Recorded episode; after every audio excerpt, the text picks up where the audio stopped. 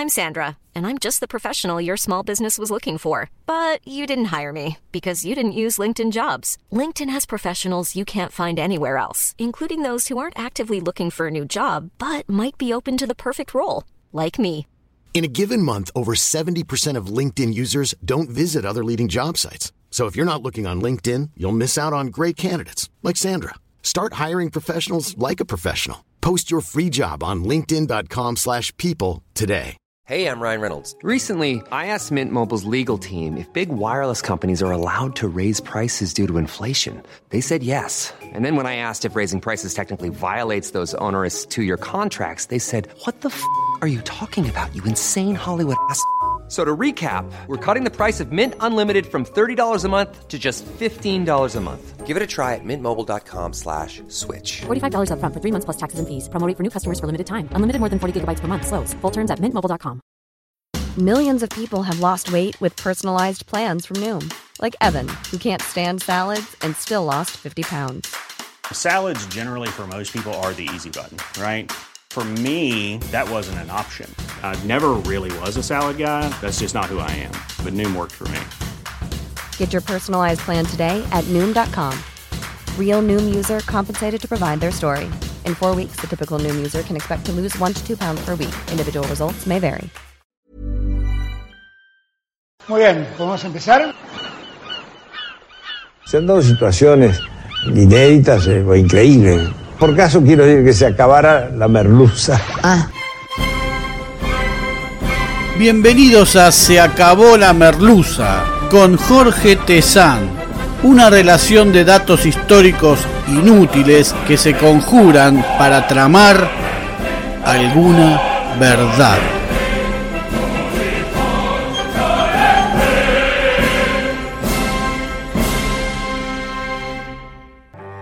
Hoy presentamos Las mentiras sobre San Martín.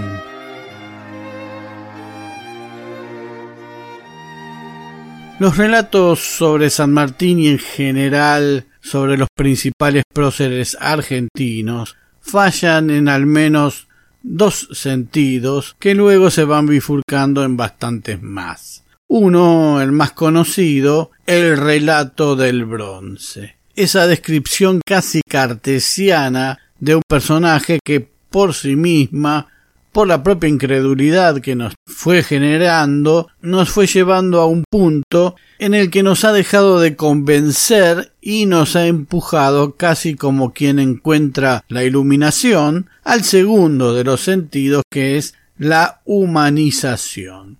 Pero así como la humanización, al ver que tiene alma, nos puede acercar a una visión que nos parece más cercana a la de una persona común, tal vez también nos aleje de la descripción felizmente acotada sobre una determinada figura. Porque, digámoslo de una vez, un relato humanizante no necesariamente es cierto, porque el sentido humanizante de contar una vida que ya pasó precisa de interpretaciones, lecturas dudosas, completar insinuaciones y sobre todo mucha imaginación. Todo esto gracias a escritores y escritoras que hacen su agosto imaginando romanticismos anacrónicos que transforman a un prócer en un personaje de la novela de la tarde por la ambigüedad de un relato que nunca terminan de explicar si es ficcionado o no, y que al incauto le cae como si fuera verídico en un cien por cien.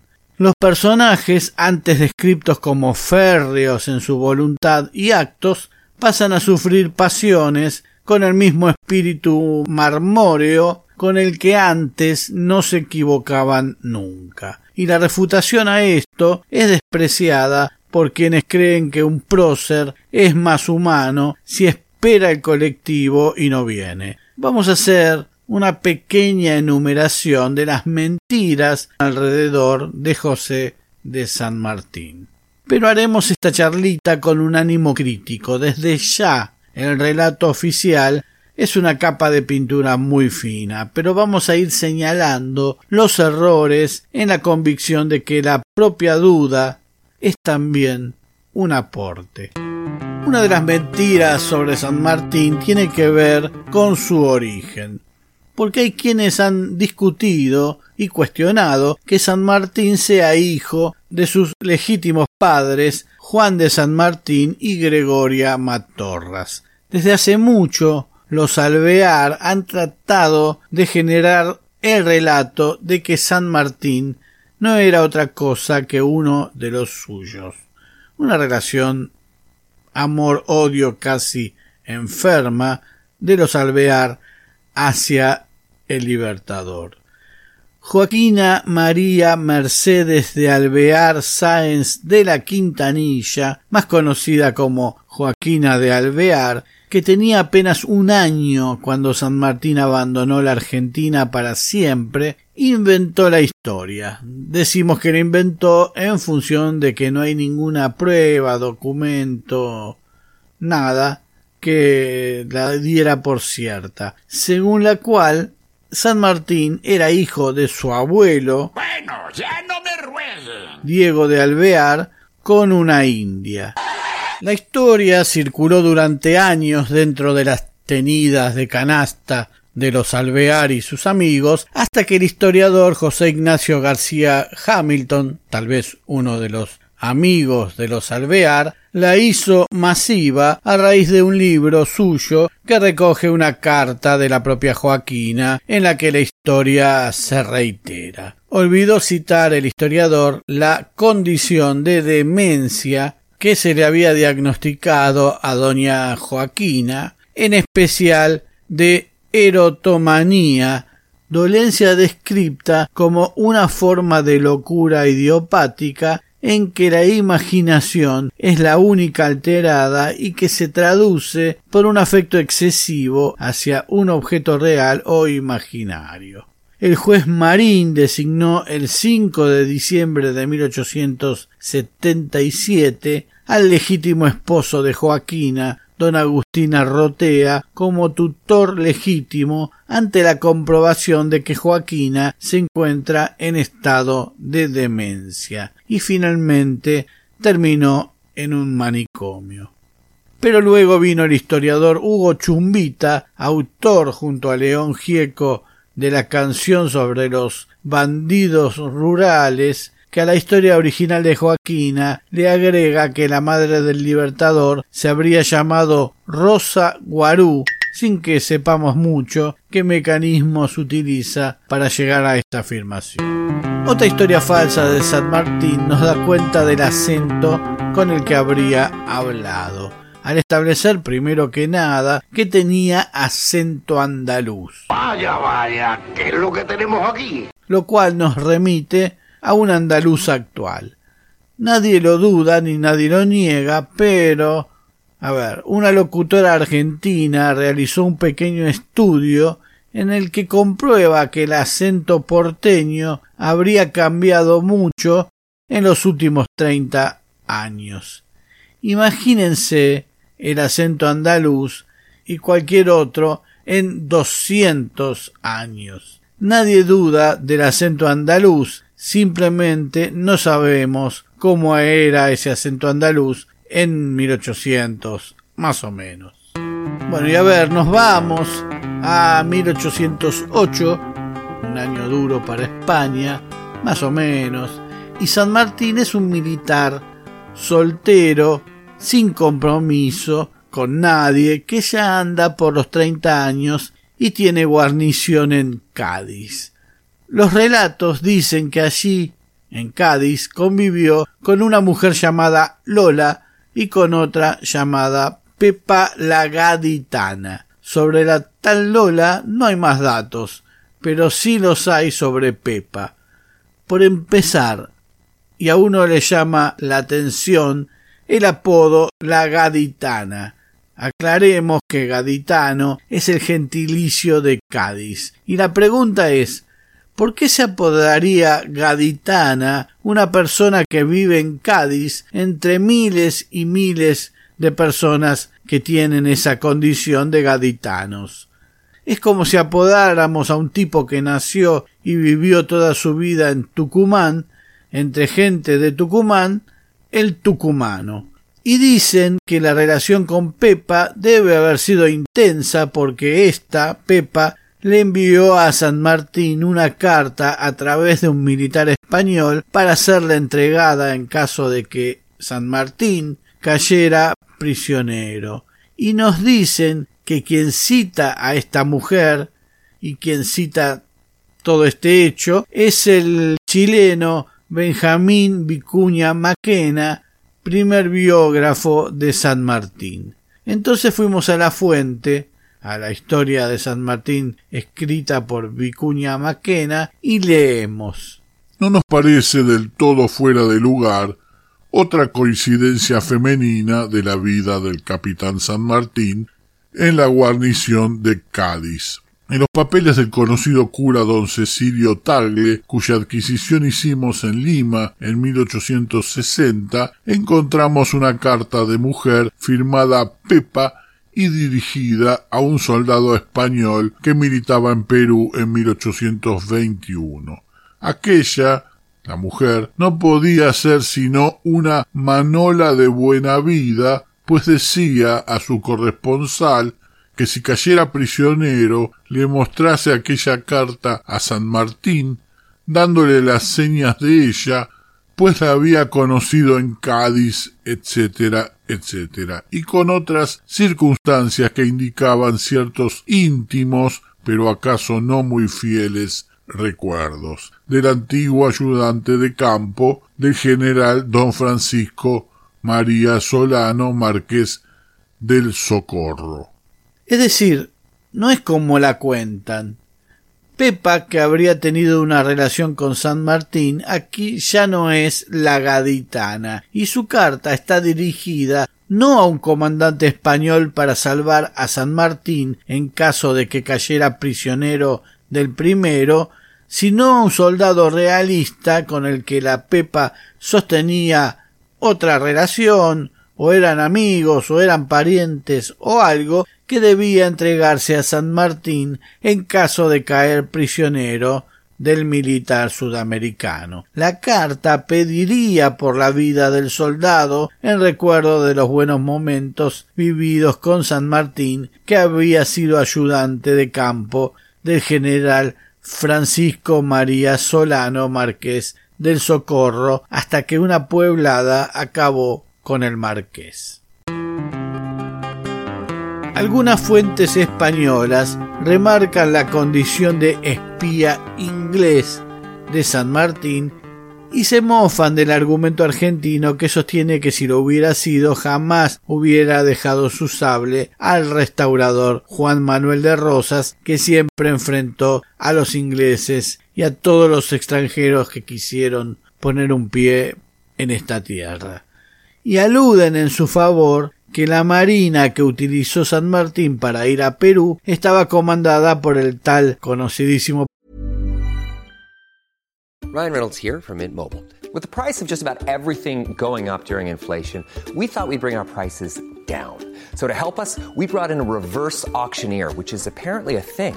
Mint Mobile unlimited premium wireless. Ready to get 30, 30, bit to get 30, bit to get 20, 20, 20, bit to get 20, 20, bit to get 15, 15, 15, 15 just 15 bucks a month. So, Give it a try at mintmobile.com/switch. slash $45 up front for 3 months plus taxes and fees. Promo rate for new customers for limited time. Unlimited more than 40 gigabytes per month slows. Full terms at mintmobile.com. Hiring for your small business? If you're not looking for professionals on LinkedIn, you're looking in the wrong place. That's like looking for your car keys in a fish tank. LinkedIn helps you hire professionals you can't find anywhere else, even those who aren't actively searching for a new job but might be open to the perfect role. In a given month, over 70% of LinkedIn users don't even visit other leading job sites. So start looking in the right place. With LinkedIn, you can hire professionals like a professional. Post your free job on linkedin.com slash people today. por nosotros Lord Cochrane, el Lord filibustero, como le decía el Libertador. No observan estas fuentes españolas que las marinas criollas habían sido desmanteladas, no existían, y sacar tres barcos para una trayectoria corsaria le llevaría a Bouchard y Brown casi todo un año, y también sabemos lo que le pasó a Bouchard cuando se quiso sumar a la flota de Cochrane.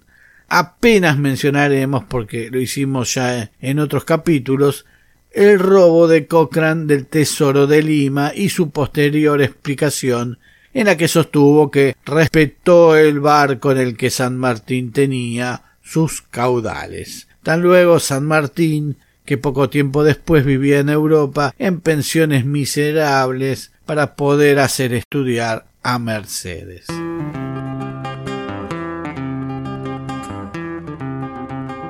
También se ha mentido sobre las relaciones de San Martín con otras mujeres. No vamos a negar que el Libertador haya tenido algunas relaciones por fuera de su matrimonio con remedios de escalada, pero historias sostienen que llegado San Martín a Guayaquil para reunirse con Bolívar, tuvo tiempo para reunirse mucho más privadamente que con el otro Libertador con una andaluza llamada Carmen Mirón y Alayón.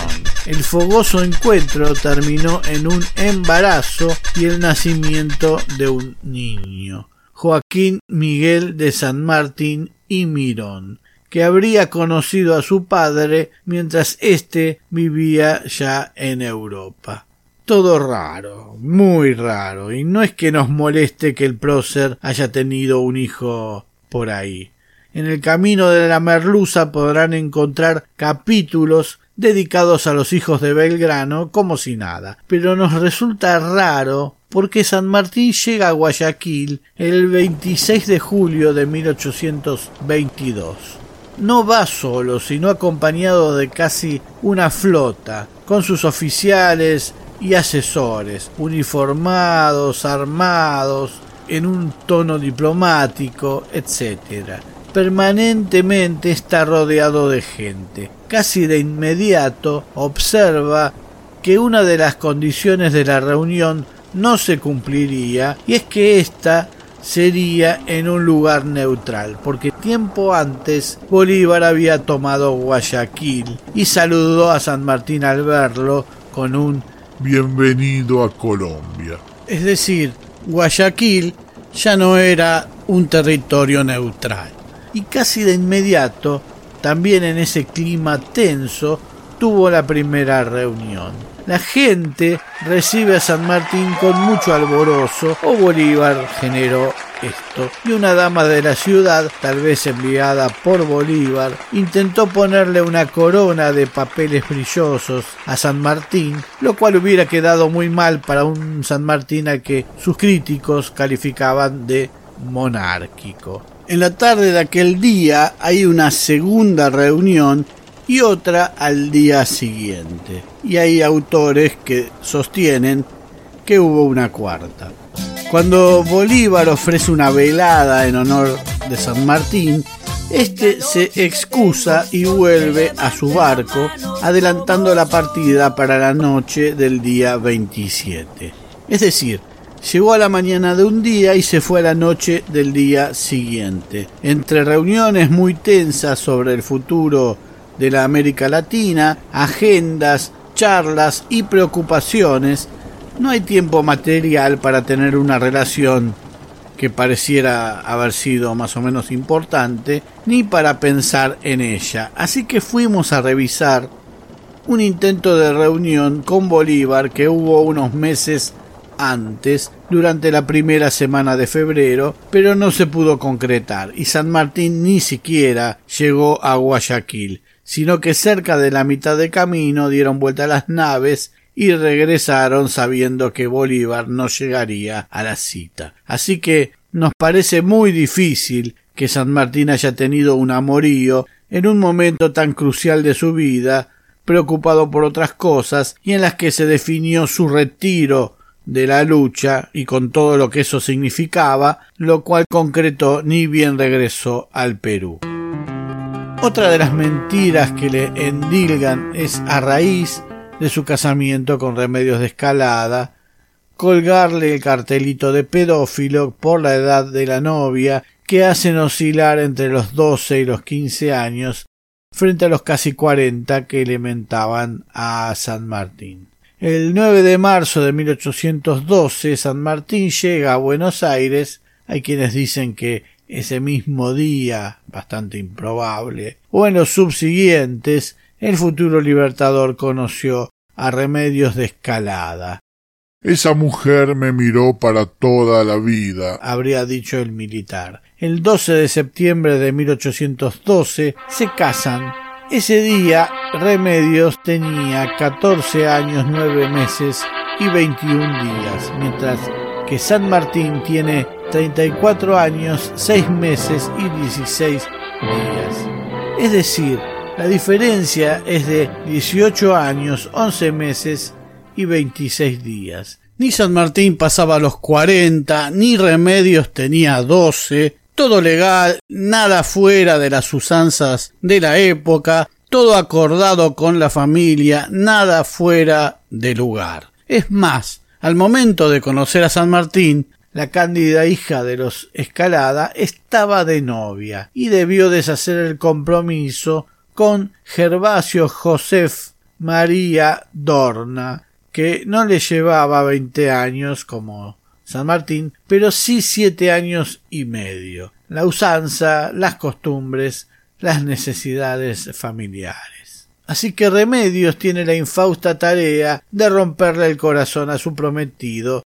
El muchacho de veintidós años se enlistó en el ejército de Belgrano y dicen que murió en Vilcapugio el primero de octubre de 1813. En realidad nadie pensó que lo que buscaba San Martín con un casamiento un tanto apresurado era adquirir la categoría de vecino que hoy no nos suena nada especial, pero era importante, necesaria para terminar con su condición de recién llegado, también les cabía a los extranjeros y permitir así su participación política, por ejemplo, como funcionario del cabildo, en cuestiones como cabildos abiertos y otras requisitorias. Y para obtener algún tipo de subterfugio, una especie de protección en caso de que una eventual España reconquistadora reclamara para sí a su antiguo oficial. El derecho a la vecindad era un estadio respetable y buscado por los jóvenes porteños. Para ser considerado como tal, una persona debía tener un domicilio en la ciudad, ser jefe de familia, es decir, estar casado y ser propietario urbano, tener al menos una parcela en la ciudad y más tarde se le agregó tener caballos y armas.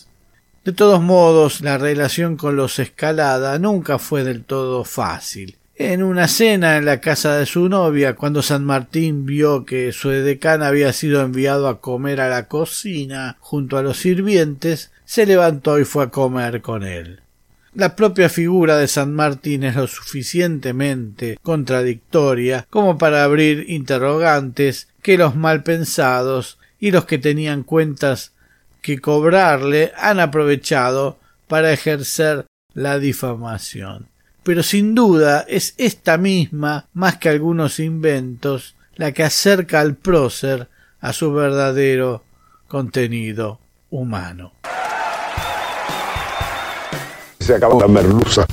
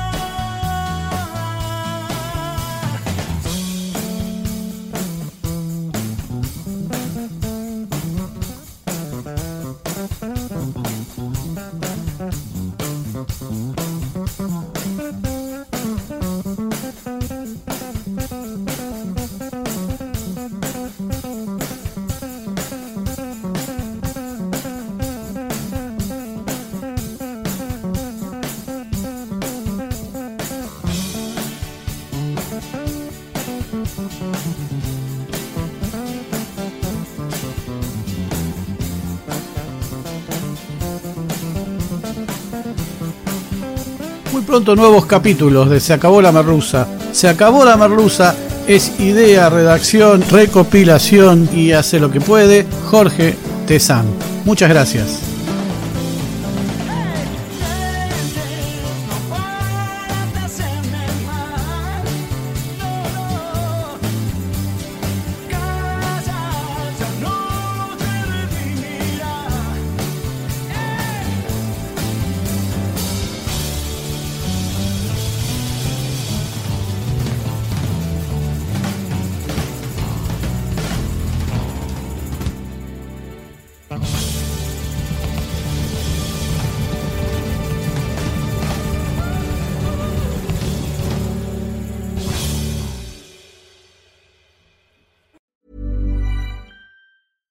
Hey, it's Paige DeSorbo from Giggly Squad. High quality fashion without the price tag. Say hello to Quince. I'm snagging high-end essentials like cozy cashmere sweaters, sleek leather jackets, fine jewelry, and so much more. With Quince being 50 to 80% less than similar brands. And they partner with factories that prioritize safe, ethical, and responsible manufacturing. I love that. Luxury quality within reach. Go to quince.com slash style to get free shipping and 365 day returns on your next order. Quince.com slash style.